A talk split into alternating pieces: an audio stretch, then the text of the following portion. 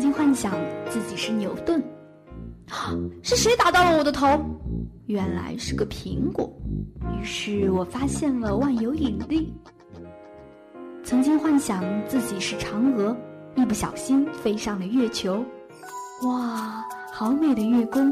还有一个讨厌的猪八戒，老是缠着我。岁月的年轮轻轻碾过，记忆里头还是否留有你儿时的梦想？校园里是否有你不得不说的故事？走进江南茶馆，聊一聊你的心情，用心聆听师大人自己的故事。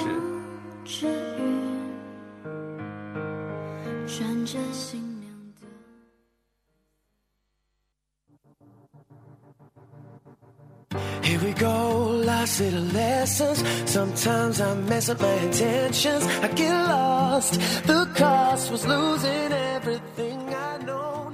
Laying here staring at the 各位听众，北京时间的十七点三十分，欢迎您继续锁定 FM 九十五点二浙江师范大学校园之声，这里是江南茶馆，我是宇超。曾经小的时候啊，就觉得玩魔方是一件特别炫酷的事情。但是又由于各种各样的原因，还是没有完整的拼好过一个魔方。那这一期的江南茶馆便为大家请到了一位魔方大师。一段音乐过后，让我们进入这一期的江南茶馆，一起来领略他的世界。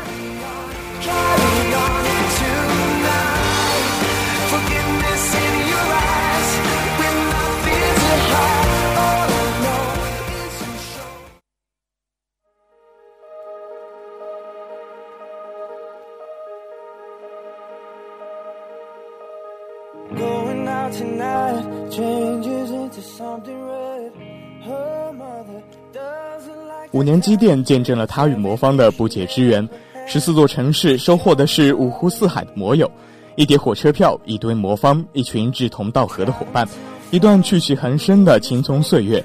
在魔方这张旅行地图上，他的梦想还在延续，魔方也将继续与他相伴。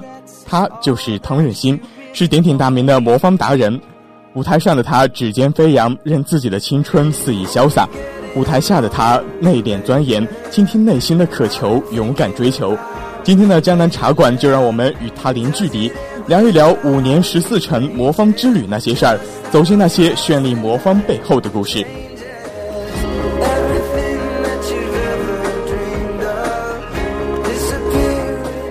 好的，那在节目的一开始，还是请我们的嘉宾做一下简短的自我介绍吧。来自行知社艺一五三班的，然后平时喜欢玩魔方。啊，那根据我自己了解到，你也是参加过了各种各样的魔方类的比赛。那有在各种各样的比赛中获过怎么样的奖项吗？嗯，我在二零一四年，嗯，南通魔方公开赛上拿到了三阶单手的第二名。还在二零一四年浙江大学魔方公开赛上拿到了三阶单手的第二名。那好像也是在我们这个浙江大学的比赛上是破了这个全国的记录，是吗？嗯，是的，是在二零一三年的公开赛上破的。啊，二零一三年的公开赛上，那可以说我们的任性也是一个魔方达人了。那其实。从一开始我了解到到现在，我就特别好奇一个问题，就是你自己从一开始和我们这个魔方结缘，是因为怎么样的一个原因呢？嗯，是因为在电视上看到了 CCTV 一些嗯频道上在播一些就是魔方高手的嗯挑战视频吧，可以说是，然后觉得他们特别厉害，玩的特别快，然后当时我还不会复原吧，然后也想学着复原。就是嗯，觉得他们自己也想成为像他们这个样子，是吗？嗯，对。那就是嗯，我自己有时候也是想要去玩一些魔方这方面的，但是可能我自己学的一些魔方跟你们现在所接触的魔方是有那么一些区别吧。那给可以给我们大家来介绍一下，就是专业的玩魔方和一些比较普通方面的魔方是有什么区别吗？嗯，我们最常见的魔方应该是三层的那种，就叫三阶魔方。嗯，然后像我们这种玩的专业一点的，会玩三阶到七阶左右，然后二阶也会玩。那说到七阶，是不是就是那种密密麻麻全都是正方形的那些？嗯，对，就是密密麻麻，很多很多。那刚才你也说到有一种二阶魔方，二阶魔方的话。其实我自己看起来，二阶好像还是挺简单的。嗯，对，可能看上去很简单，但玩起来还是有一定难度。那跟这个三阶魔方相比，两者之间是有很大的区别吗？还是哪个比较难一些呢？从理论上来讲是三阶魔方比较难一点，但是如果想复原这个二阶的话，可以通过三阶的一些理论来恢复。就是也是要从三阶这个出发，就是说三阶是一个比较基础一些。嗯，对。那就是呃，你作为一个魔方达人啊，那呃有没有一些自己在平时提升方面在训练的一些技巧？嗯，基本上训练的技巧的话，就是以练习为主，然后魔方需要背很多很多的高级公式吧。嗯。平时会背特别多。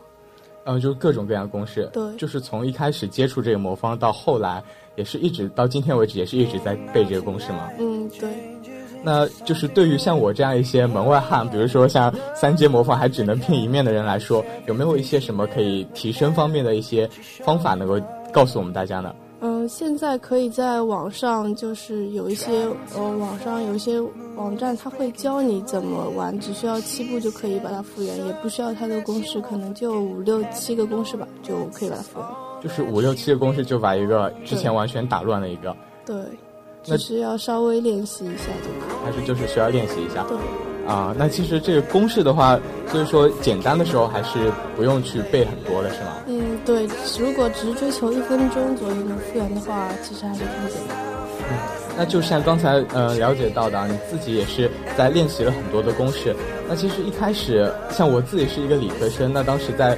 觉得背这个公式在数学方面或者说物理方面背公式也是挺麻烦一件事情。那自己你自己一开始在学习的时候背公式有没有遇到一些什么困难？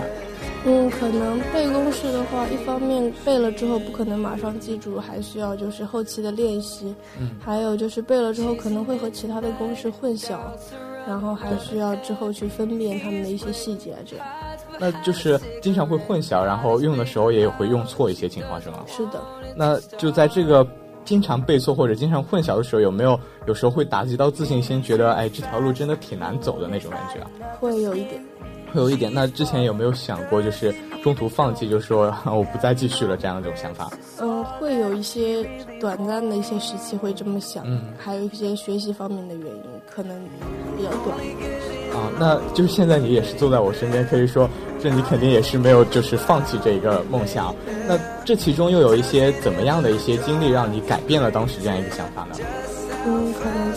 上初中的时候吧，然后有一个中科大的魔友送给了我一个魔方。那个时候我的学习成绩也不是很好，然后魔方玩的也不是特别理想吧。嗯。然后就觉得，嗯，不是说所有玩魔方的人都是学习成绩不好或者怎么样，他们一样可以就是把魔方玩好的同时，也可以把成。成绩搞得比较好，那像这样的话就比较好，然后就会一直练下去。那就是说，呃，这些中科大的那个摩友也是有给你一些相应的鼓励，有吗？嗯，有。那可以说，真的是伙伴的力量也是非常的强大啊。嗯，是的。嗯，那之前我们谈话中，我真的是深深的感受到了你这个呃一次一次挫折，然后又一次一次站起来那种对于魔方的那一种执着的感受吧。嗯，那当时你自己在练习魔方，我刚才了解到你是初中的时候就开始接触了。那那个时候身边的人有没有一种呃反对的态度啊？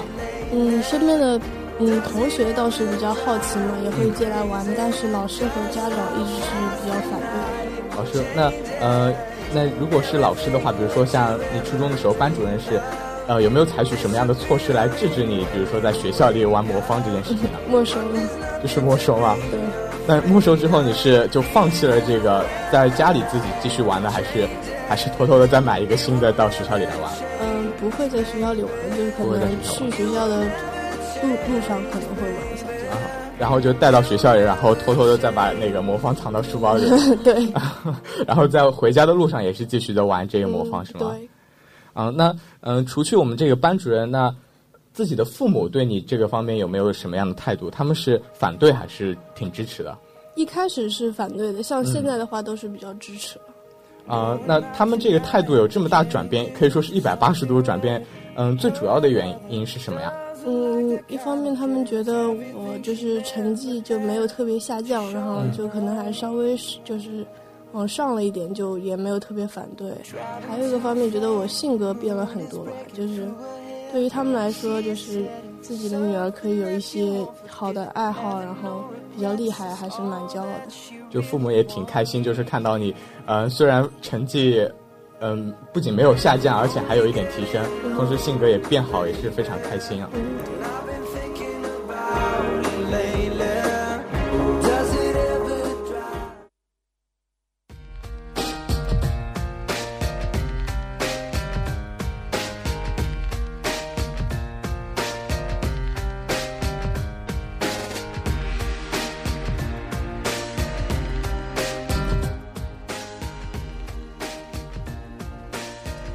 啊，那我们刚才之前也提到了，任贤你是可以说是参加了各种各样的比赛，可以说是赛场老手了。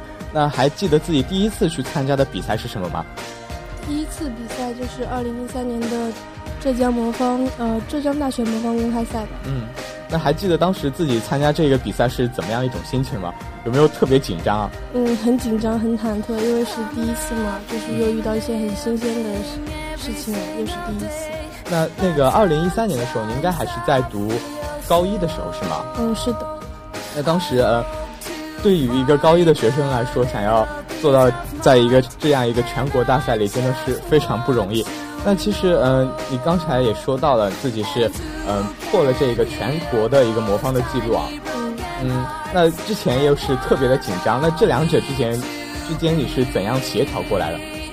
嗯，一方面我破的只是中国的女子纪录，并不是中国纪录，所以并没有想象中的那么难破吧。然后还有一方面是可能是运气的成分。你刚才说到是中国女子记录，是不是我们在玩魔方这一边的话，呃，女生会比较少一点？嗯，对，女生很少。那这个大概的男女比例是多少？能给我们来介绍一下吗？十比一吧。十比一，那可以说你是去参加比赛的话，基本上所有的魔友都是遇到的是男生吧？嗯，对，会很多男生。那可能跟男生之间的沟通也会嗯比较多一些啊。嗯，是的。嗯，那就是呃，之前也提到，就是呃，你参加了这么各种各样的比赛。那中国就是有这样一句古话，叫做呃，友谊第一，比赛第二嘛。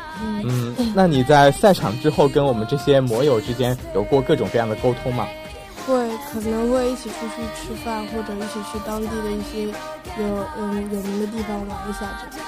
呃，就是跟他们一起去出去游玩这样吗？嗯。那这些摩友应该也是来自各个全国的各个地方吗？对，五湖四海。呃，有没有哪一个就是摩友跟你相处的特别好的，就是你们之间有一些特别开心的事情，能够跟我们大家来分享一下吗？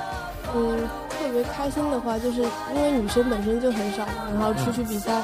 因为有些时候是两天制的比赛，需要睡在宾馆里面，就是需要拼房嘛，会和其他的一些就是也是女生嘛，玩的也是很厉害的女生会玩的比较好，会在里面打打牌这样，就在宾馆里面打打牌。那你们之前有就是在一起就玩魔方这样子，赛下的自己比一下吗？谁比较厉害？嗯也会。对。那是不是呃，像刚才也是破了记录，也是应该是每次都是你获胜吧？嗯。不一定，因为我只是三阶魔方的，嗯，练习会比较多一点。像其他几个女生的高手，肯定是在另外一些方面会比较厉害。嗯，然后也，当时是二零一三年，现在这个记录也已经不是我的。啊，现在已经是被其他的人给破掉了，是吗？这个记录。对。嗯，那嗯，的确，魔方也是带给你了很多的收获啊，像自己呃学习方面也有一些进步，然后现在也是认识了这么多的魔友。呃，那你参加这么多比赛，应该也是去过了不少的地方吧？嗯，对。嗯，大概有哪些城市啊？可以给我们来简单介绍一下。嗯，像近一点的话，浙江杭州，然后还有上海；然后远一点的话，江苏省的苏州、南京、南通、镇江，还有无锡，然后包括安徽的合肥，还有广州，然后再过十几天可能要去江西那边。就再过十几天也要继续出去比赛是吗？是的。啊，那呃，有没有自己印象特别深刻的一个城市啊？就是给你感觉特别亲切，然后自己特别想留在那边的城市？无锡吧。无锡，嗯，是怎么样一种感触让你觉得，嗯，无锡这个城市是特别亲切啊？嗯，就是无锡的那种水乡的感觉，其实和因为我是嘉兴人嘛，可能和嘉兴还挺像的。然后他们那边就是有一种小吃特别有名，叫小笼包，然后特别好吃。看我任性也是一个吃货啊。呃，真的，那呃，其他一些地方，比如说像杭州，应该也是有一些特色的小吃，呃，有没有接触过一些？比如说像叫花鸡啊一些。嗯，在杭州的话，因为两场比赛都是在浙大里面嘛，然后浙大浙江大学特别有名的有一个叫什么浙江浙大的大鸡腿，然后特别好吃。啊，我之前很早的时候去春游的时候去过到过我们这个浙江大学，当时我也是一直想报浙江大学啊。就是呃，最主要的一个原因还是因为他那边食堂比较好吃。嗯，对，食堂的的确挺好吃的，我也去吃了一下。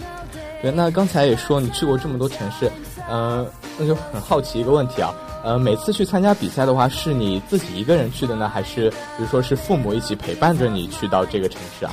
嗯，我去了十几场比赛吧，可能第一次是爸妈就是会带着一起去，然后之后的比赛就是会和当地的摩友或者是自己一个人去。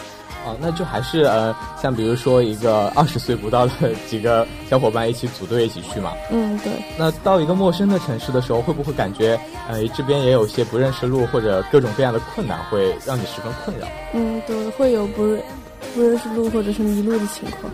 嗯，那你一个人的话，当时是怎么样解决这些困难的呀？可能第一二次是会问旁边的人，或者是就是问问，就是直接问警察的也会有。然后警察叔叔。对，然后时间长了就可能也会累积到一些经验吧，会在出行之前会就是整理好自己的路线什么这样。嗯，那呃，就是呃，像我们这些人讲的可能更多的一些是我们的普通话。那你有没有去过广州这个城市啊？嗯，去过。那但是我觉得广州人应该讲的更多的都是广东话吧？是的。那你们之间又是怎么来沟通的呢？然后可能广州比较大吧，要去一个地方可能会比较远，会打的。然后遇到的那些的哥会讲粤语，然后他们不会说普通话，也听不懂普通话。啊，那。应该是个挺头疼的事情啊！那最后你是还是到达了这个目的地啊？对，嗯，那是通过了怎样一种方法来解决的呢？是手写吗？嗯，就几个人打开手机，然后就把那个地图的那个位置还有名称跟他讲，啊，那直接给他看了。啊，那至今还应该还没有出现过，比如说第一个是不认识字啊这些情况吧？对，那倒没有。啊。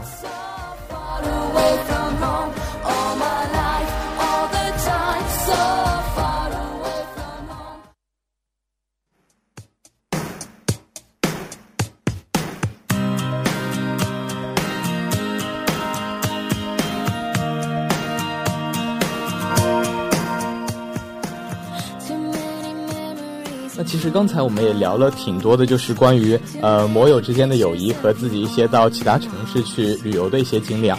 那其实魔方，我觉得应该还是带给你许多，比如说性格方面应该也有一些变化吧。嗯，对。嗯，那具体的一些呃是哪一些方面的变化，可以给大家来介绍一下吗？可能是初中的时候吧，就对班干部竞选还有学校的一些活动都不是特别有兴趣。嗯。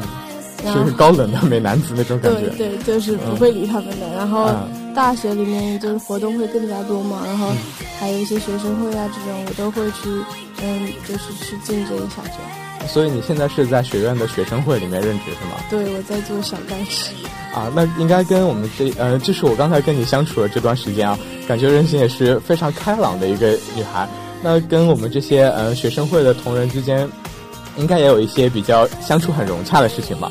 嗯，就是可能现在我是在宿管部嘛，但是就可能交流不是特别多，只是查寝的时候会碰到面，但是别人会因为我是玩魔方的都会认识我这样。那有没有就是你去查寝的时候，突然遇到某个学长学姐啊，就认出你来说，哎，你就是那个玩魔方特别厉害的那个吗？嗯，没有，会遇到查寝查到我们部长这样，然后他部长会说，那把魔方拿出来给我们试一试一段这样。部长也是已经知道了这件事情了。嗯，对，知道了。那呃，你们学院的学生会有没有相应的一些，比如说像干事见面会啊一些事情？嗯，好像还没有。还没有啊？对，那有没有一些部门聚的餐点？啊，那聚餐的时候有玩过魔方吗？就是给大家秀一下自己嗯比较厉害的一个方面的。呃，我们前段时间学生会就办了一个晚会嘛，就已经在晚会上面就秀过。啊，那应该是肯定赢得了台下许多观众的一片掌声啊。对。嗯，那呃，之前我也是了解到你高中的时候或者说是初中的时候，真的跟现在我看到你这个样子是完全不一样。人家都说你是那个时候是一个假小子一个模样。那个时候不仅玩魔方，还会玩一些滑板啊这种比较男生的东西。嗯，那你觉得为什么突然从初中、高中，然后到我们这个大学有这么大一个转变？其中有什么原因吗？嗯，出去比赛会遇到一些魔友，然后时间长了，认识久了，也会觉得说，嗯，你也长大了嘛，也会跟我讲说，可以把头发留一下，这样子像个小女生。就是还是很多时候是来自魔友的一些意见，是吗？嗯，对。那就是一开始出去，呃，假小子这个样子出去的时候，有没有呃摩友就觉得你是一个小男生啊？嗯，对，可能是。就是我没有开过口的时候，他就会觉得我是个男生，然后啊，有些人还会在后面就是议论说，这个是男生还是女生会这样，就会一直在猜测你的性别，是吧？对。那你现在这个样子，呃，如果去见到一些，比如说像一年两年没有遇到的一些摩友的话，人家会不会有认不出来你这样一个情况？嗯，他们会很惊讶，说：“哎，怎么变成这样了？一点都不像以前那个样子。”因为之前脑海里还是一个，比如说像，就是之间是一种哥们的感觉啊，但突然就感觉是一个女生站在自己面前。对，嗯，那我其实，嗯。很多时候我也了解到，我自己身边有许多我们班的女生也是在做一些指甲一方面的养护。呃，那对于你来说，你会去采取一些，比如说做指甲这些事情吗？嗯，不会，因为可能练魔方的话，对指甲的磨损很大嘛，就没有这种必要了。没有这种必要，那会不会就是觉得特别遗憾？因为比如到时候看到室友都是，呃，涂着指甲油出去了，然后自己还是，呃，没有做指甲这样。没有，因为我都可能玩魔方久了，自己会有一种自信吧，觉得我的手如果不弄这些，其实也挺好看的。啊，那也是有一种 挺自信的感觉。嗯，其实我自己也觉得啊，就是呃，自然的美，其实很多的时候才是比较真正的一些美啊。嗯嗯，那再来聊一聊。呃，热心你这个专业吧，嗯，我自己了解到你现在选择的是一个叫做专产品设计这一个专业是吗？嗯，是大二想读这个，现在还是设计学，因为还没有分流。哦，那为什么当初嗯高考结束之后填志愿会选择这样一个专业呀？嗯，一方面自己可能成绩也没有特别理想吧，就是如果只是普通的呃文化课的话不是特别好，然后自己当时的梦想。小时候的梦想是当一个画家，做一个画家。对，然后可能自己也比较喜欢搞艺术，然后高中就读了美术班，然后就一直考的也是嗯嗯艺术类。那就是呃，这一个专业也是一个属于艺术类方面的一些专业，是吗？对。那呃，如果到了大二分流之后，嗯，有没有对于自己的未来有一种设想？比如说呃，想要做一些什么事情？嗯，因为自己是学玩嗯玩魔方的嘛，然后也希望自己以后可以一直都从事这方面的事情，然后想要设计玩具啊一些这种。就是呃，可能这个设计专业的话，然后再跟这个魔方结合在一起，是吗？对。那为什么就是呃会觉得将来的工作跟魔方也是要结合在一起？就有没有其他一些另外方面的想法呢？因为我觉得，如果人的一生都可以在从事某一件事情的话，我觉得是一件很幸福的事情。就是比如说，就是几年之后回过头来再看一下，哎，自己去年这个时候也是在玩魔方，然后现在身边还是有一个魔方，对，就会觉得很开心。嗯，那任心，你就是最近有，就是之前啊，有了解过这个魔方专业有没有，就是将来的一些工作的前景是怎么样的呢？嗯，包括设计类的话，其实还是有很大的前景。嗯，怎么说呢？嗯，魔方还有一些周边吧，可能就是。业内的会比较多一点，就是行业设计的话，利润还是挺大的。就是到时候自己设计出各种各样就是新奇的魔方，还是挺赚钱的一个 项目，是吗？对。嗯，那之前我自己也有一个同学啊，他也是学设计的，呃，就是每次就是看到他的时候，就挺有那种艺术气息。不知道，嗯，到时候你如果走上了这个魔方的这个道路的话，会不会也会，呃，往比较有人文气息那个方面走呢？嗯，可能是这样。然后不不仅仅是设计魔方嘛，可能我也会去设计其他的一些玩具啊之类的，也是我比较喜欢干。啊，那就是呃各种各样的玩具也会去接触，对，就不仅仅只是魔方这一些。对，可能不是有艺术家，其实而是比较有童趣的一个人吧。啊，还是一个长不大的小孩子那种感觉。对。嗯，那大学的生活现在可以说是基本也已经安定下来了，因为第一个学期也是。基本度过了这么久，那跟室友之间，比如说他们之前应该还是不知道我有一个室友是玩魔方这么厉害的吧？嗯，他们一开始遇到你的时候有没有什么特别惊讶的那种感觉呢？就可能开学的第一二天，然后我把我的魔方拿出来放在书架上的时候，他们就会特别惊讶，然后也会玩一下这样。然后就还会给我计时啊，给我拍视频，还要去传到微信上、用朋友圈什么的，说什么我有室友好厉害的样子。啊，那你有没有偷偷的关注过他们那些就是空间和朋友圈？就是到底有多少个人点赞，或者说，嗯，其他人就是看了你这个表演之后是怎么样一种感觉啊？我会去默默的点一个赞，然后自己也是挺开心的。嗯，那呃，就是基本上还没有看到过别人对于这个的评论吗？嗯，就是会说。呃，我们班以前有个谁谁谁也会玩这个，就是这样。嗯，那如果可能看到其他人就是对你表扬你的话，应该内心还是特别开心的一件事情啊，因为自己有这样一个特长能够，嗯，让室友了解到，也是非常开心一件事情。嗯，是。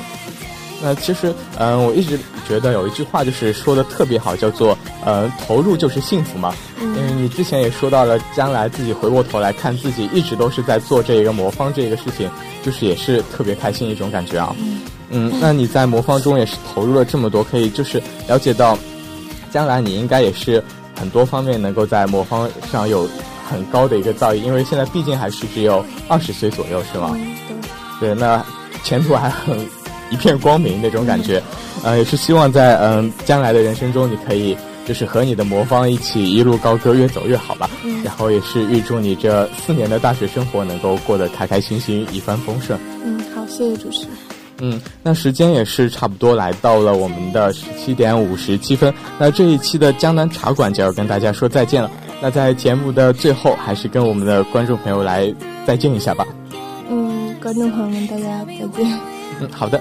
那这一期的江南茶馆就要跟大家说再见了，我是今天的主播宇超，我们下期再见，拜拜。